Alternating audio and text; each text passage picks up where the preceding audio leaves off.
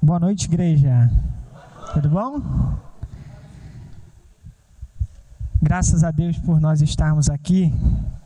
Estamos encerrando um ciclo aí, 2019. Vamos entrar num ciclo novo. E é bom saber que nós nos mantemos como uma igreja firme, uma igreja firmada na palavra de Deus. Nós vamos continuar prevalecendo aí contra as portas do inferno.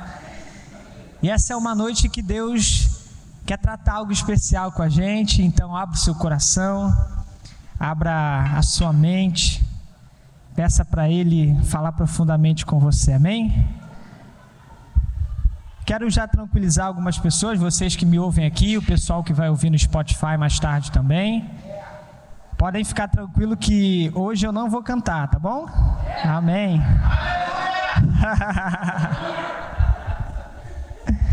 Abra sua Bíblia em Gênesis capítulo 1, versículos de 1 a 3,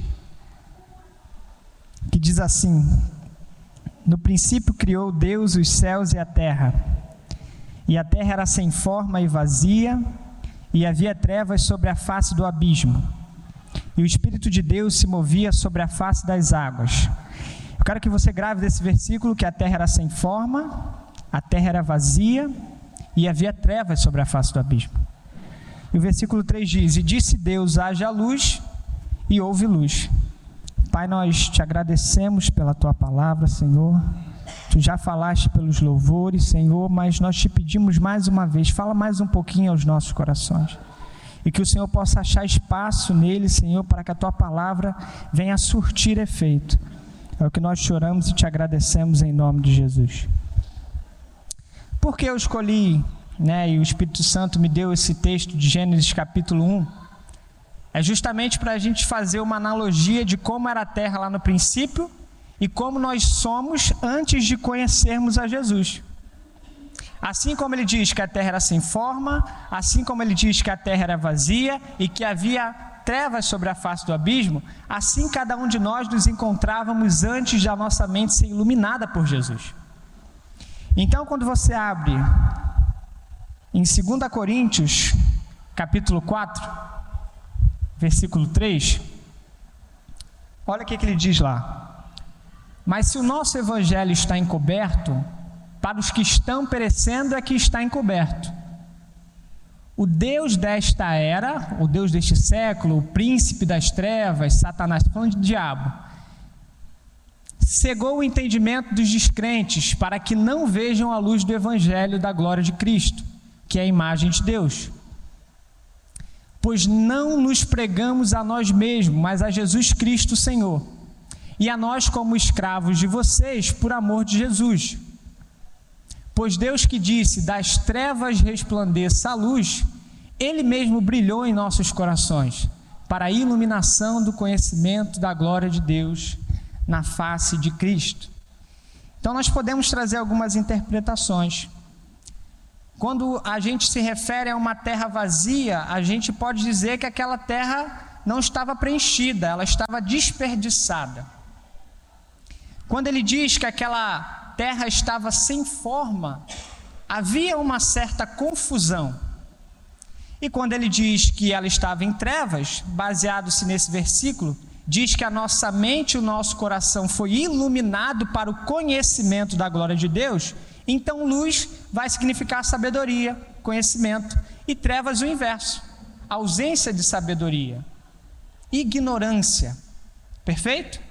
Então, antes de nós conhecermos Jesus, nós éramos vazios, sem forma e em trevas. Até que Jesus preencha aquilo que estava vazio até que Jesus dá forma aquilo que não tinha forma e até que Jesus resplandece a luz do evangelho naquilo que era escuro. Amém? E o interessante é que o texto diz que o Espírito Santo pairava sobre as águas. E quando ele diz que ele pairava, não é, um, não é estático, ele se movimentava. E hoje ele faz esse movimento dentro de mim e de você ele se movimenta dentro de nós. E ele faz com que nós sejamos convencidos. Não convencidos no sentido de eu sou convencido. mas ele nos convence do pecado, ele nos convence da justiça.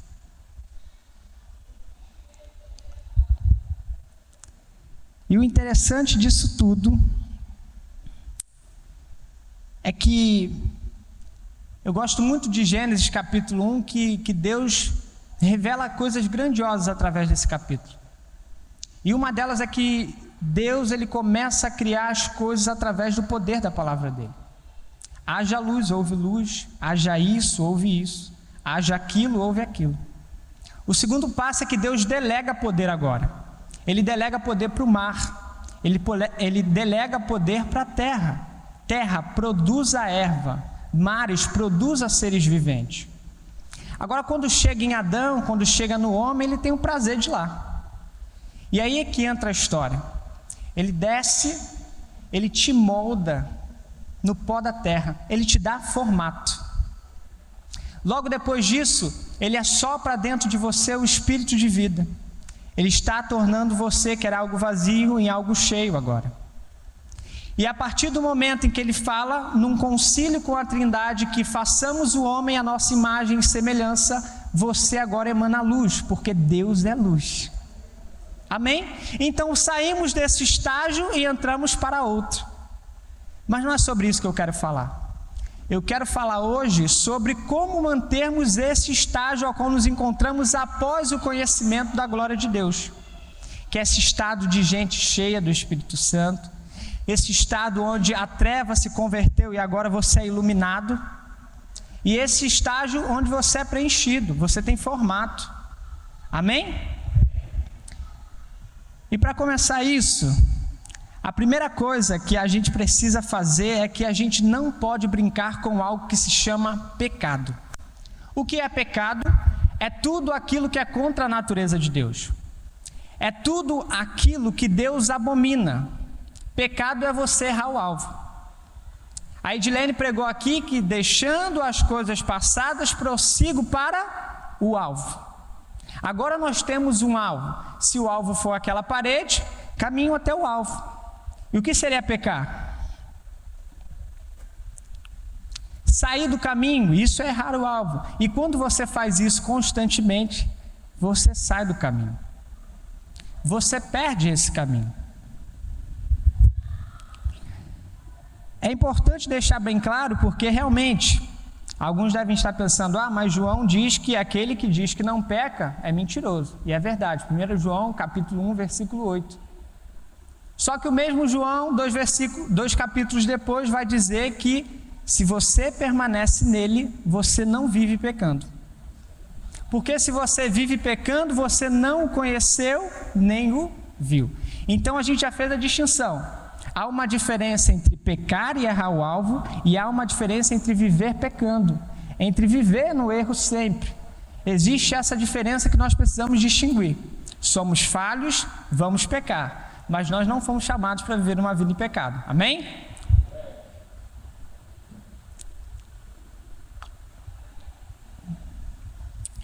Nós jamais poderemos brincar com o mal que fez o nosso amigo padecer naquela cruz. Nós jamais podemos dar brecha ou não tratar com seriedade tamanho mal que fez Jesus morrer por nós naquela cruz. Nós vamos ler aqui Isaías capítulo 53, que relata bem o que o nosso Senhor Jesus sofreu naquela cruz. E diz assim: quem deu crédito à nossa pregação? E quem, se e quem se manifestou o braço do Senhor? Porque foi subindo como renovo perante ele e como raiz de uma terra seca. Não tinha parecer nem formosura. E olhando nós para ele, nenhuma beleza víamos para que o desejássemos. Era desprezado e o mais indigno entre os homens, homens de dores experimentado nos trabalhos e com um de quem os homens escondia o rosto. Era desprezado e não fizemos dele caso algum. Verdadeiramente ele tomou sobre si as nossas enfermidades e as nossas dores levou sobre si. E nós o reputamos por aflito, ferido de Deus e oprimido. Mas ele foi ferido pelas nossas transgressões e moído pelas nossas iniquidades. O castigo que nos traz a paz estava sobre ele, e pelas suas pisaduras fomos sarados. Todos nós andamos desgarrados como ovelhas.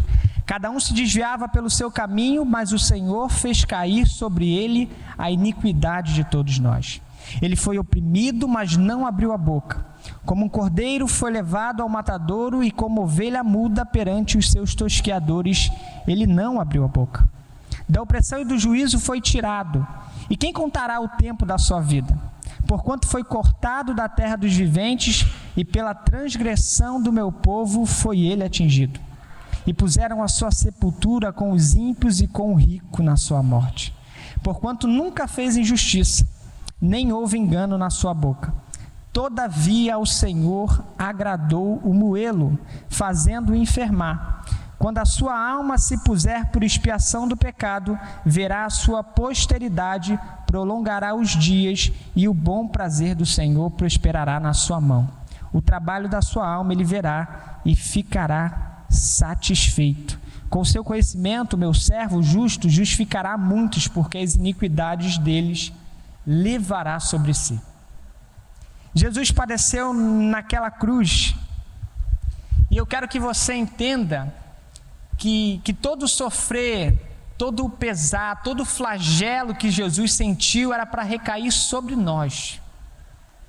Tudo aquilo que ele enfrentou, todo o cálice que ele falou que se porventura pudesse passar dele era para nós bebermos. Mas ele bebeu por nós. Ele morreu por nós. Ele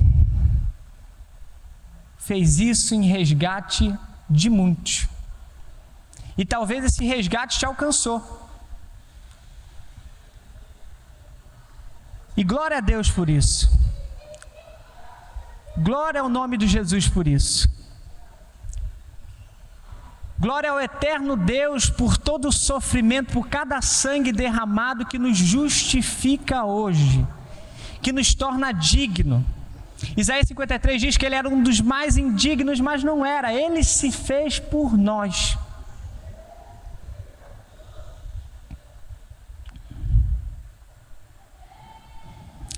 E talvez nós que somos chamados para levar, muitas pessoas não vão dar bola, muitas pessoas vão escarnecer da palavra de Deus. Muitos não estão nem aí. Mas Paulo fala: não se importa com isso, não, porque nem todos vão obedecer ao Evangelho. Porque disse Isaías: quem creu na nossa pregação, mas a sua obrigação, pregue, fale, demonstre, se possível com atitudes também, não só com palavras, mas com poder também. Deus é poder. É sua obrigação. Tudo bem se eles lá não ligarem, mas nós que estamos aqui, debaixo do título de filhos de Deus, debaixo de filhos amados, nós temos que no, nos posicionar contra o pecado. Nós temos que nos posicionar tudo que é contra a natureza de Deus.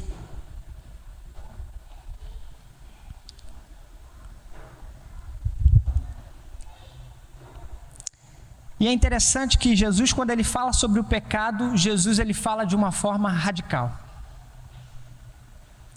Que é para não deixar suspeitas.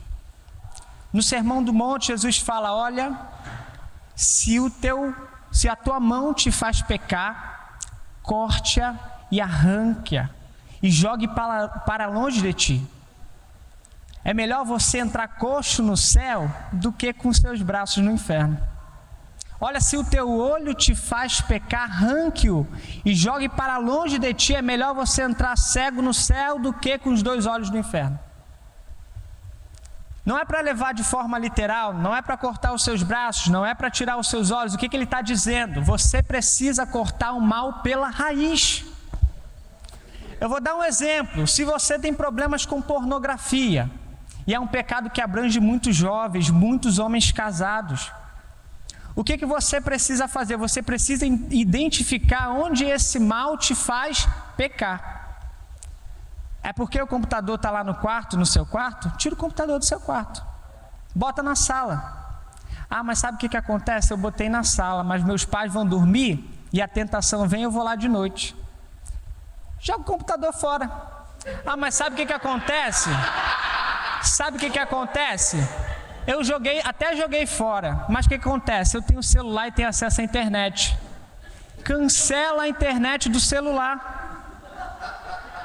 Porque nós precisamos ser radicais com o pecado. Sabe o que, que acontece? Agora é a história do limite.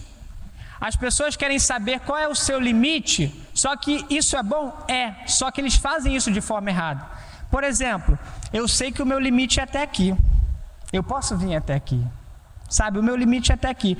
Então o que, que a gente faz? A gente procura o nosso limite para andar em cima dele, quando na verdade a gente tem que saber o nosso limite para andar longe dele. Limite é para você descobrir, descobrir qual é para você andar longe dele. A história do arame farpado. Porque a partir do momento que você começa a andar em cima do limite, para você dar um passo para o lado, é assim. É em dois tempos. Então descubra os seus limites para você andar longe dele. Amém? Namorados, namoradas, questão da fornicação. O problema é estar sozinho, não namora sozinho. O problema é estar no carro sozinho, não esteja no carro sozinho.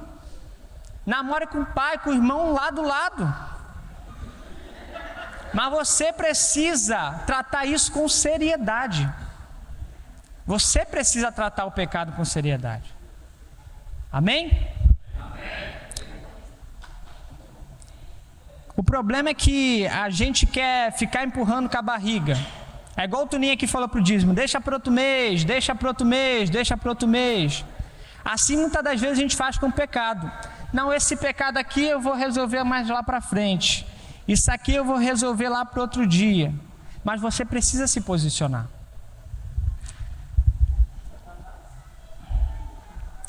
Sabe por que você precisa se posicionar? Porque às vezes já é difícil tratar o pecado quando ele é um tijolinho. Agora imagina quando ele formar uma casa dentro de você. Às vezes é difícil quebrar o galho do pecado, mas imagine quando ele se transformar numa árvore. Vai ficar mais difícil. Talvez não vai ter mais jeito.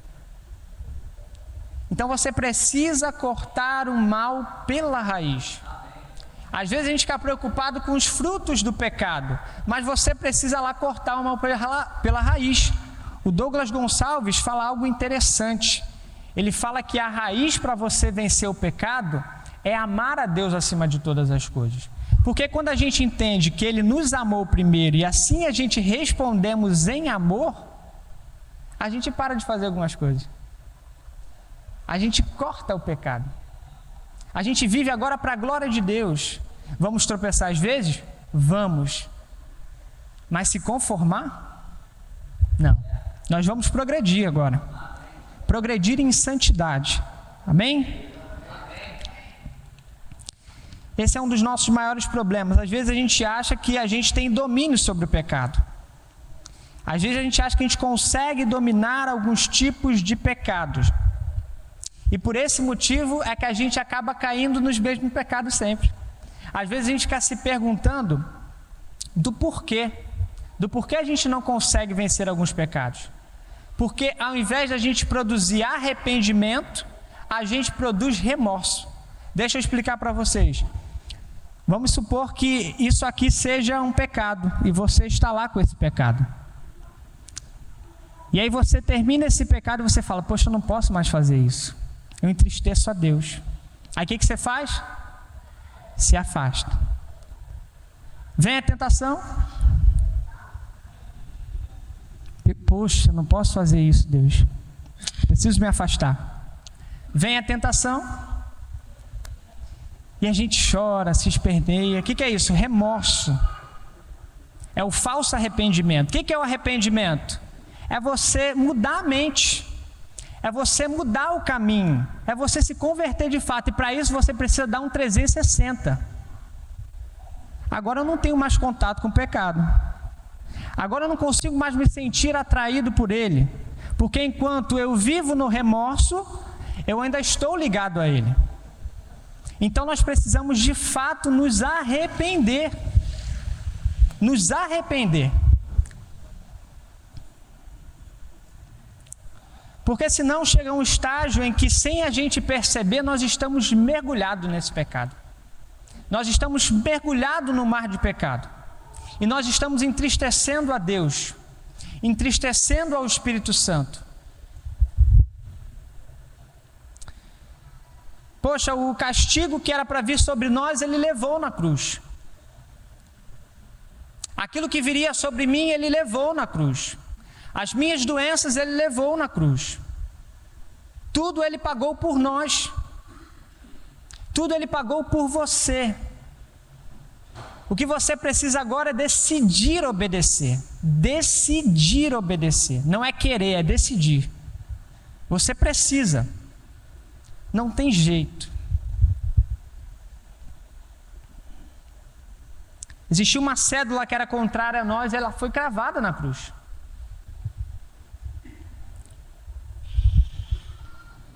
E foi para isso que ele me chamou. Foi para alertar, alertar com amor, porque Deus repreende aquele que ele ama. A mesma palavra que corta aí, gente, corta aqui também. Então, nós que estamos aqui, que nós subimos aqui pela misericórdia de Deus, nós nós fazemos de tudo para que a gente traga a verdade inteira para vocês. A gente se dedica, a gente pede direcionamento a Deus, a gente ora para que Ele possa nos pastorear com amor.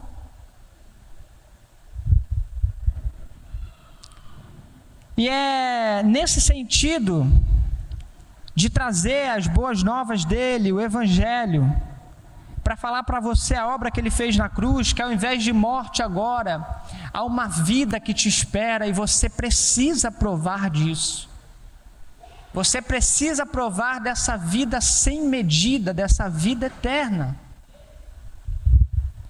E muitas das vezes as pessoas vivem uma vida ou vivem dessa forma porque a, a graça foi apresentada de uma maneira errônea. Às vezes as pessoas abraçam Romanos 5, nós somos justificados pelo sangue de Jesus, fomos. Agora nós temos paz com Deus, fomos, mas elas esquecem que Romanos 5 tem uma continuação em Romanos 6. E que a justificação ela anda de mão dada com a santificação. Então você não pode esquecer isso.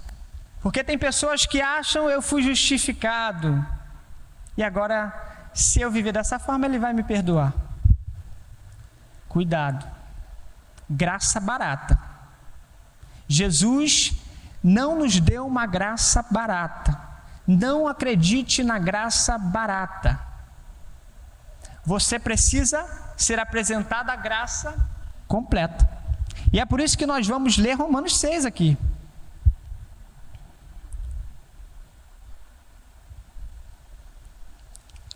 Que diz: que diremos, pois? Permaneceremos no pecado para que a graça seja mais abundante? De modo nenhum. Nós que estamos mortos para o pecado, como viveremos ainda nele? Ou não sabeis que todos quantos fomos batizados em Jesus Cristo fomos batizados na sua morte? De sorte que fomos sepultados com ele pelo batismo na morte para que, como Cristo ressuscitou dos mortos pela glória do Pai, assim andemos nós também em novidade de vida. Porque se fomos plantados juntamente com Ele, na semelhança da Sua morte, também o seremos na da Sua ressurreição. Sabendo isto, que o nosso velho homem foi com Ele crucificado, para que o corpo do pecado seja desfeito, a fim de que não sirvamos mais ao pecado. Porque aquele que está morto está justificado do pecado. Ora, se já morremos com Cristo, cremos que também com Ele viveremos, sabendo que, havendo Cristo ressuscitado dos mortos, já não morre, já, já não morre. A morte não mais terá domínio sobre ele. Pois quanto a ter morrido, de uma vez morreu para o pecado, mas quanto a viver, vive para Deus. Assim também vós considerai-vos como mortos para o pecado, mas vivos para Deus em Cristo Jesus, nosso Senhor. Não reine, portanto, o pecado em vosso corpo mortal, para lhe obedecerdes em suas concupiscências. Nem tampouco apresentei os vossos membros ao pecado por instrumento de iniquidade mas apresentai-vos a Deus como vivos dentre os mortos, e os vossos membros a Deus como instrumentos de justiça. Porque o pecado não terá domínio sobre vós, pois não estáis debaixo da lei, mas debaixo da graça. Aí abre espaço para outra pergunta: Pois que? Pecaremos porque não estamos debaixo da lei, mas debaixo da graça? De modo nenhum. Não sabeis vós que a quem vos apresentardes por servos para lhe obedecer, sois servos daquele a quem obedeceis, ou do pecado para a morte, ou da obediência para a justiça? Mas graças a Deus que tenho sido que tendo sido servos do pecado, obedeceste de coração a forma de doutrina a que fostes entregues, e libertados do pecado, foste feitos servos de justiça. Até que tá bom. Glória a Deus pela sua graça maravilhosa sobre nós. Graça que é um favor imerecido. Nós não merecíamos, mas através de você assumir, entender e dizer: Eu creio nesse sacrifício, eu creio que o sangue de Jesus liberta e justifica eu aceito a tua graça, eu aceito o teu amor, eu aceito o teu perdão, Senhor. Eu aceito a nova vida que você tem para mim, mas lembrando sempre que essa nova vida vem com um projeto chamado santificação, sem a qual ninguém verá o Senhor. Amém?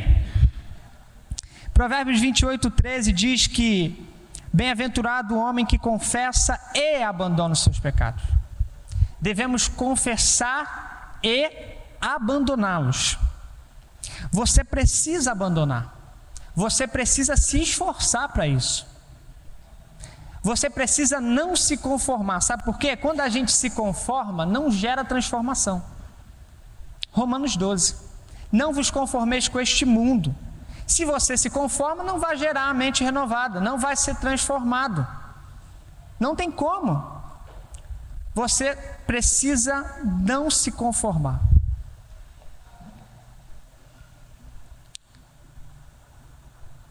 Quero lembrar para vocês que quando Jesus vira e fala a carne é fraca, a gente não pode usar isso como muleta para dizer que eu posso pecar, porque Jesus falou que a carne é fraca. Quando Jesus fala que a carne é fraca, ele está dando um aviso: gente, olha, o espírito está preparado, mas a carne é fraca. Então o que, que nós devemos fazer? Está lá no, no início do versículo: orai e vigiai, para que não entreis em tentação. Vai ter vezes que só a oração não vai adiantar. É por isso que Jesus complementa: ore e vigie. Precisamos vigiar. Precisamos sair de lugares propícios à nossa carne, que fomentam as nossas paixões. Nós precisamos sair desses lugares.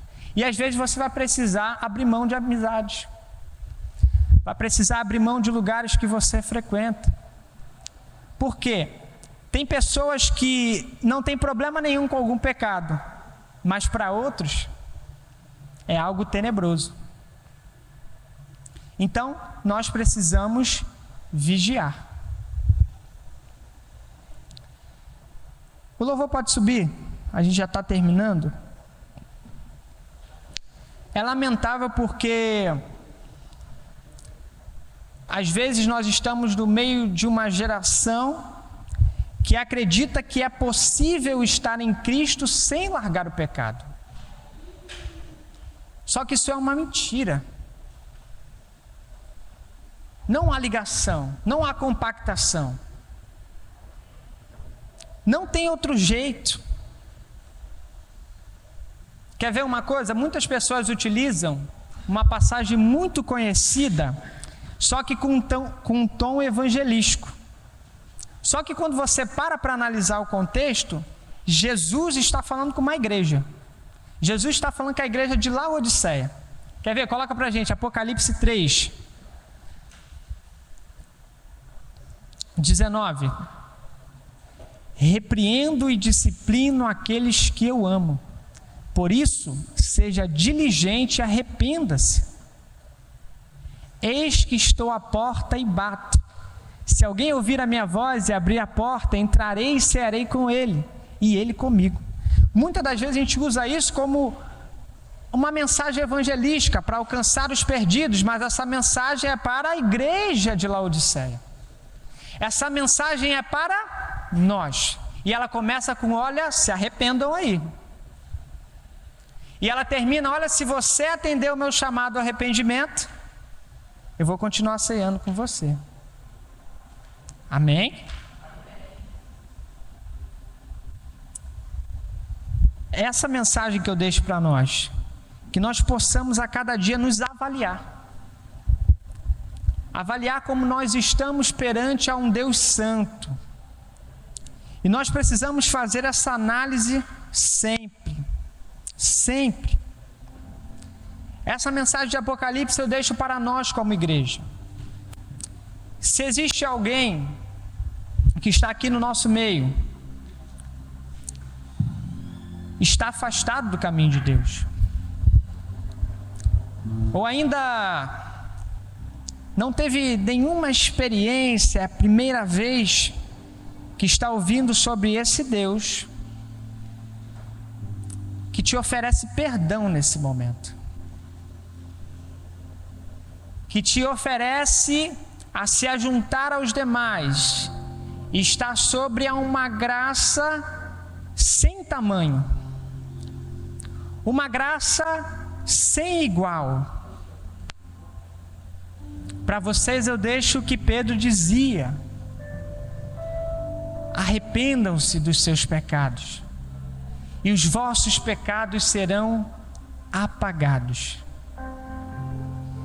Existe uma graça, um rio que flui do trono de Deus. E esse rio gosta de passear por muitos lugares. E eu creio que essa graça que jorra do trono de Deus passa por aqui, passa sobre esse lugar e enche esse lugar oferecendo graça, oferecendo favor imerecido, oferecendo perdão de pecados, oferecendo uma vida eterna.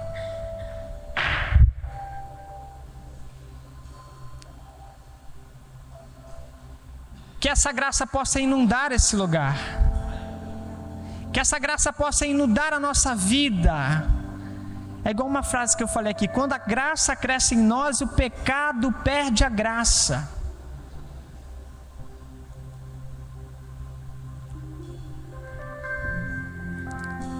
A Bíblia diz que ninguém conhece o filho senão o pai. E ninguém conhece o pai senão o filho. E aqueles a quem o filho quiser revelar. Lembra de 2 Coríntios? Existe um inimigo que quer manter pessoas cegas, que quer manter pessoas nas trevas. Mas, quando Jesus quiser revelar ao Pai, haverá uma luz, haverá um novo formato, você será preenchido. E eu não vou me delongar. Se existe alguém aqui nessa noite que entende esse sacrifício, que entende que Jesus iluminou a sua mente, que Jesus te convenceu dos seus maus caminhos, que Ele te chamou para um arrependimento sincero e genuíno, e agora Ele quer que você viva com Ele o restante da sua vida em santidade, em adoração, o servindo. Levante uma de suas mãos. Se existe alguém que quer nadar nesse rio chamado graça, levante a sua mão. Não importa a sua idade, não importa o que você fez, o que importa é daqui para frente. Te agradecemos pela tua maravilhosa graça. Maravilhosa graça que me alcançou, que nos alcançou. Obrigado pelo teu sacrifício no madeiro, Jesus. Obrigado por tudo que tu enfrentou, para que hoje nós pudéssemos ter vida, paz com Deus. Nos ajuda a reconhecer de uma forma melhor, nos ajuda a nos dedicar de uma forma melhor, ainda que nada dependa da gente, porque é tudo teu, é um dom gratuito. Nos ajuda a vencer as tentações que se apresentam perante a nossa mesa, Pai. Nos dê força, Senhor. Nos ajuda a nos alimentar de tudo aquilo que vai ser ferramenta para vencermos todas elas. E nos ajuda a assumir o compromisso, Senhor, de levar essa graça para as demais pessoas estender o teu rio de graça, Senhor, sobre a vida daqueles que necessitam. Tirar as mentes que estão cativas, aprisionadas pelo Deus deste século, Senhor, e libertá-las para a tua maravilhosa luz, para onde elas vão encontrar refrigério para, para as suas almas. Que nessa noite, sobre a sua igreja, o Senhor derrame, Senhor, fortalecimento espiritual. Blinde as nossas mentes, Senhor, para que nós possamos enfrentar as tutas ciladas do inimigo, Pai, que se levanta contra a nossa vida. Nos ajude a vigiar e a orar, Senhor. Nos ajude a não ceder. Nos ajude a prosseguir, Senhor nos ajude a andar longe dos limites. Nos ajude, Senhor, a não criar um monstro, a não achar que é um bichinho, mas nos ajuda a nos apartar radicalmente do pecado.